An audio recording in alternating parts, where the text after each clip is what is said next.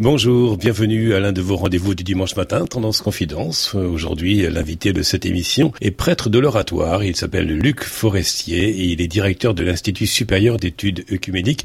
Euh, c'est une faculté qui dépend de l'Institut catholique de, de Paris. Bonjour. Bonjour. Alors vous exercez comme prêtre dans le sud de, de la France. La Normandie, c'est une région où vous aimez également venir? Ben, J'aime beaucoup cette, cette partie-là de la France dont je ne suis pas originaire. Je suis marseillais, donc euh, donc dans, au bord de la mer, mais sans, sans connaître les marées. De fait, le phénomène des marées reste pour moi toujours étrange. Alors parlons maintenant, euh, si vous voulez bien, de cette fête des, des, rameaux qui inaugure cette grande semaine appelée la semaine sainte dans le calendrier liturgique. Mais cette fête des rameaux et cette fête de Pâques ne peuvent exister que parce qu'il y a eu Noël, ça fait unité. Oui, vous avez raison de souligner que c'est tout un ensemble en fait. Car en réalité, ce qui est en question, c'est le temps. Finalement, la liturgie, elle permet euh, de, de, structurer le temps, le temps qui, qui est l'élément déterminant euh, de notre existence. Nous sortirons de cette émission plus vieux que nous n'y sommes entrés. Euh, donc le, le, le, temps marque toute notre vie et la liturgie nous aide à le, à le, à le structurer. Ce qui est central, c'est le mystère pascal, c'est-à-dire la mort, la résurrection du Christ et le don de l'Esprit Saint. Donc c'est la semaine sainte et le temps pascal. C'est-à-dire, en fait, c'est la semaine sainte qui commence le jour des rameaux, qui se termine par Pâques, qui inaugure le temps pascal qui va durer jusqu'à la Pentecôte. C'est cet ensemble-là qu'il faut prendre en compte. En quoi le ministère de Jésus est-il particulier et singulier? Quand on dit le ministère de Jésus, on veut désigner ici la vie publique euh, de Jésus, les, quelques années qu'il passe à prêcher, à rassembler des disciples, à faire des, à faire des signes qui le conduisent jusqu'à sa mort. Et, et ce temps-là dure trois ans dans sa vie d'homme. Oui, c'est ce qu'on pense, ce, ce que pensent la plupart des, des exégètes. Euh, mais réalité, la vie de Jésus, elle a commencé bien avant. Et d'une certaine façon, ce qui est très intéressant, c'est Jésus-Christ lui-même, c'est-à-dire sa personne même. Non seulement ce qu'il a dit et fait, mais sa personne même. Parce qu'au fond, en lui, s'avance ces temps nouveaux de réconciliation, d'amour et de paix que nous attendons. Ces temps nouveaux s'avancent dans sa personne même. Pas seulement dans ce qu'il dit, ni dans ce qu'il fait, mais aussi dans sa personne. Donc c'est ça la nouveauté chrétienne. Donc aujourd'hui, euh, fête des rameaux, c'est-à-dire euh, l'entrée solennelle de Jésus à, Jérusalem, qui inaugure donc cette semaine sainte, je le disais en introduction, et nous allons aussi parler de ces différents moments forts de cette semaine, où il y a aussi euh, la célébration de lundi saint, souvent ce jour-là, et célébrer la messe chrismale. Quelques mots à ce sujet la messe chrismale est vraiment l'un des lieux où l'évêque rassemble les prêtres, les diacres et tout le peuple chrétien autour de lui pour la messe de, bénédiction des huiles, de consécration du Saint-Crème. Et, et, là se manifeste vraiment euh, la responsabilité de pasteur propre qu'il a reçu le jour de son ordination. Et du coup, là, on prend conscience de, de l'Église diocésaine. Moi, j'invite tout le monde à le faire une fois dans sa vie, participer ou bien à une messe chrismale, ou bien, peut-être encore plus puissant d'ailleurs, à une ordination épiscopale, presbytérale ou diaconale, parce que là aussi, on prend conscience de quelque chose qui est original au, au christianisme.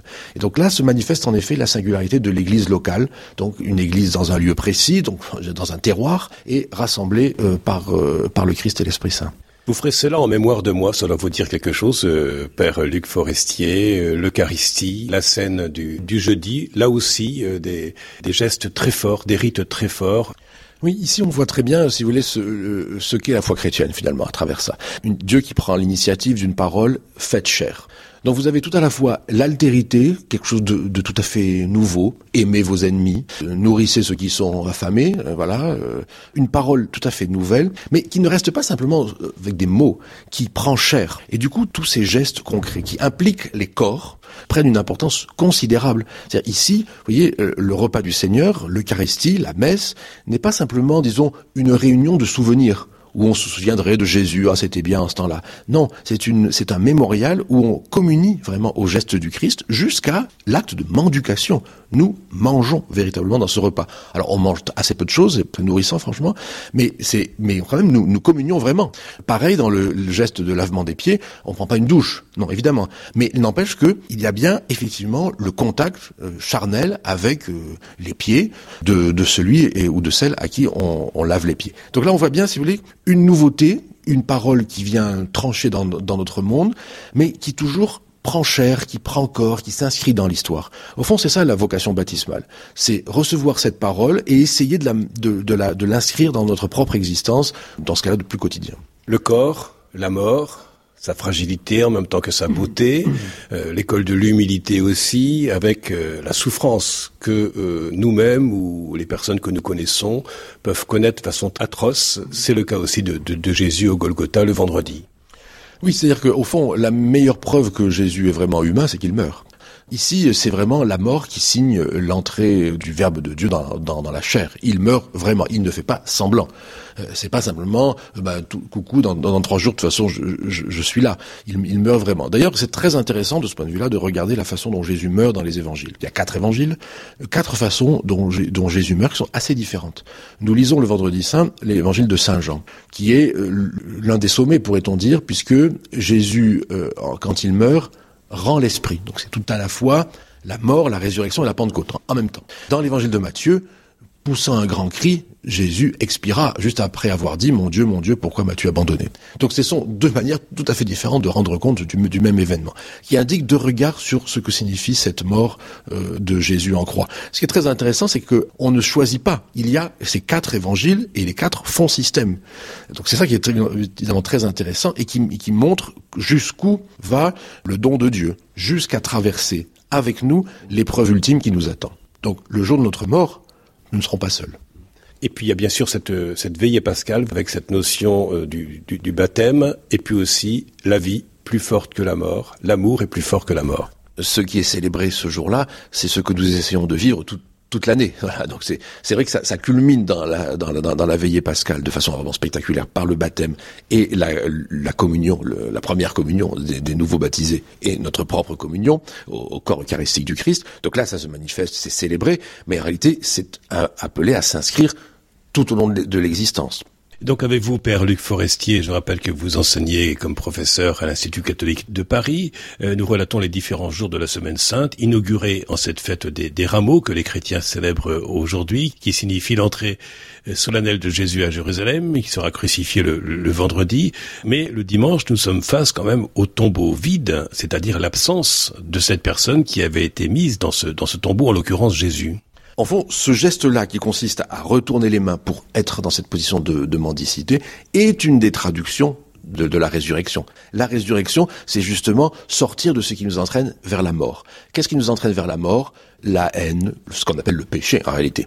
Et donc, nous sommes véritablement en mesure d'accueillir une puissance qui nous permet de tourner nos mains pour être dans cette position de mendicité et de service.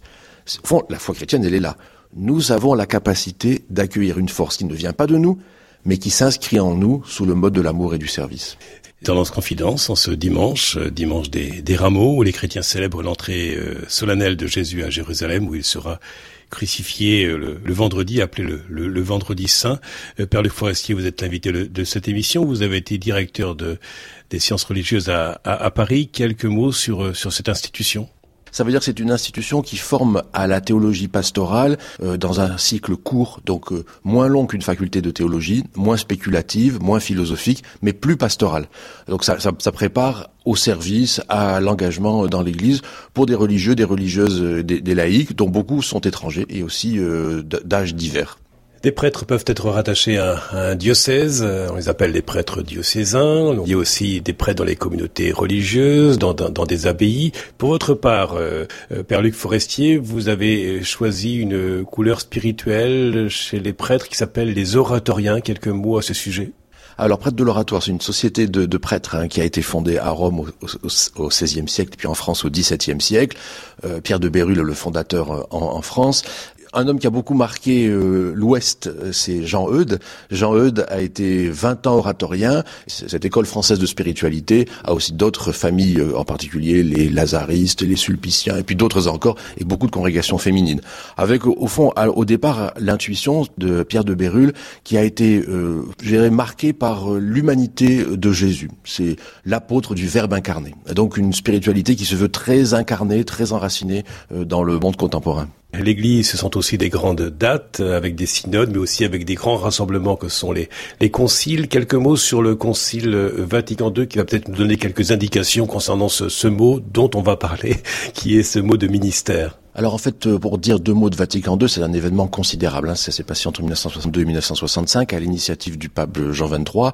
C'était tout à fait inattendu parce que le, le précédent concile, c'était Vatican I en 1870, et on pensait que ce serait le dernier puisqu'il y avait eu l'infaillibilité pontificale, et donc on n'imaginait pas qu'un un nouveau concile soit, soit convoqué. Donc grande surprise de cette convocation par Jean XXIII et événement considérable, très marquant pour euh, l'Église catholique, mais aussi les autres églises chrétiennes. Parce que dans la dans la manière même de vivre euh, le Concile Vatican II, il y a eu une volonté de s'ouvrir aux autres églises chrétiennes, avec la participation de ce qu'on appelait à l'époque les observateurs, qui, qui venaient donc d'autres confessions chrétiennes et qui participaient à ça.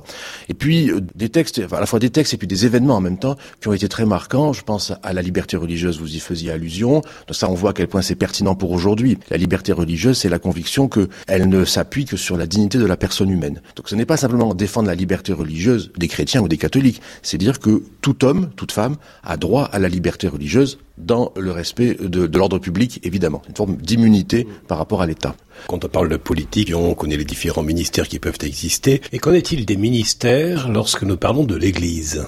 Alors en fait, ministère, euh, on oublie souvent que ça vient euh, du latin minus, euh, c'est-à-dire tout petit. C'est pas le magistère qui sont les grands. Euh, donc ministère euh, par là veut dire service. Et du coup, ce mot-là désigne tous ceux qui, d'une façon ou d'une autre, se mettent au, service d'une collectivité. Après, dans l'Église, effectivement, peu à peu, le vocabulaire s'est précisé et a désigné massivement, mais pas seulement, ceux qui sont ordonnés évêques, prêtres ou diacres. Et puis, il y a effectivement toute une série de responsabilités, de responsabilités parfois considérables, qui sont confiées à des laïcs. En fait, on peut dire que c'est récent et en même temps très ancien. Récent parce qu'en effet, les évolutions dans la vie ecclésiale font que des laïcs se voient confier des responsabilités très importantes, économes diocésains, c'est-à-dire adjoints de l'évêque pour toutes les questions matérielles, ou bien responsables de catéchèse ou d'aumônerie euh, dans un établissement scolaire, dans un établissement hospitalier. Ce sont donc de vraies responsabilités qui sont confiées, et il faut bien le reconnaître, très massivement à des femmes. Il y a quelques hommes laïcs à qui on confie euh, de, véritables ministères, mais enfin, très massivement, ce sont à des femmes. Donc ça, c'est vrai que c'est assez nouveau, mais en réalité, quand on regarde toute l'histoire de l'Église, c'est très ancien. Et qu'en est-il de la spécificité des congrégations religieuses? Dans la vie religieuse, vous aviez euh, dans la vie religieuse féminine, vous aviez des congrégations religieuses très importantes, aussi bien dans la vie apostolique, c'est-à-dire celles qui étaient au service des malades, de l'éducation, des missions, ou dans la vie contemplative, c'est-à-dire les, les, les, moniales, les monastères. Euh, dans tous les cas, il y avait des supérieurs, des, des femmes qui exerçaient euh, un, une véritable autorité. Et là, vous exprimez un mot qui fait couler beaucoup d'encre, hein, euh, autorité, pouvoir et service. Est-ce que cela fait bon ménage? Tout ça peut faire un bon ménage, mais ça demande une vraie liberté intérieure. On le voit bien sûr par euh, l'écho du geste de Benoît XVI, et qui montre une forme de liberté, c'est-à-dire que c'est lui qui librement choisit de ne plus exercer le ministère qui lui avait été confié. Alors c'est très intéressant parce que là, ça montre une véritable liberté intérieure, une, une leçon de liberté intérieure. Voilà quelqu'un à qui d'importantes responsabilités avaient été confiées et qui, en conscience, croit devoir ne plus les, exercer et confier l'Église à son successeur. Ça montre, si vous voulez, que effectivement, euh, l'exercice de ces responsabilités demande avant tout une grande liberté intérieure pour ne pas écraser les autres de l'autorité dont, dont, on est revêtu. Du coup, la formation des responsables, c'est tout à fait essentiel, une formation qui soit permanente et pas simplement initiale, et ceci est vrai à tous les niveaux de la, de la vie ecclésiale, mais aussi une vie intérieure, une vie spirituelle, une vie euh, de baptisé, tout simplement, en se mettant au service. On dit c'est vraiment les, éléments enfin, nécessaires pour euh, tout, euh, tout exercice de responsabilité. Accueillir euh, l'autre comme une chance sans tomber dans l'indifférence, c'est un petit peu le défi de la communion. C'est-à-dire que il y a dans l'exercice de ces responsabilités, quelles qu'elles soient, il y a toujours quelque chose de très fragile, de très subtil, et qui demande une forme permanente de régulation. Je suis très frappé que le pape François insiste à ce point sur, par exemple, ce qu'il appelle la synodalité. La synodalité, qui est un, mot grec, hein, synode veut dire marcher ensemble. Hein, euh, eh bien, synodalité, ça veut simplement dire que il veut au fond une Église où tout le monde avance en même temps. Euh, ce qui veut dire que dans l'exercice des responsabilités, ça, demande de la part de celui qui exerce ou celle qui exerce la responsabilité le souci permanent de prendre en quelque sorte l'avis de tous. Voilà. Alors ça, si vous voulez, ça demande, eh bien, ça demande des instances de régulation, ça demande des lieux de parole, ça demande une, atmosphère au fond qui, qui, est créée par la liturgie, par le service, par toute la vie chrétienne. Donc ça se passe bien. Oui, bien sûr, ça se passe très bien. Ça demande de la régulation. D'ailleurs, c'est pour ça que dans l'Église, il y a ce qu'on appelle le droit le droit canonique, qui veut dire que en effet, il faut des formes de, de, de régulation. Ça n'est pas magique. Donc, il faut à la fois, vous voyez, c'est là où j'insiste sur les deux aspects. Il y a des aspects très objectifs, donc la formation, le droit, enfin, des éléments qui sont accessibles à tous dans des livres euh, auxquels on peut se former intellectuellement. Mais il y a aussi toute la vie chrétienne, toute la qualité de la, vie chrétienne avec euh, les choses les plus élémentaires, hein, euh, la prière, le service des pauvres, euh, le souci de la parole. Ce sont ces deux éléments-là qui permettent de faire en sorte que les, responsabilités soient exercées avec le maximum de, de fécondité. Et puisque nous arrivons au terme de cet entretien ce dimanche, un site internet pour aller plus loin dans cette discussion le site internet, on peut aller voir le site internet euh, de l'ICP, l'Institut catholique de Paris, icp.fr, qui donne des informations sur l'IER, etc. On peut aller voir aussi le site de l'oratoire, oratoire.org, euh, qui est le site de ma congrégation. Merci beaucoup, Père Luc Forestier, pour ce temps accordé à Tendance Ouest, son magazine Tendance Confidence. Merci.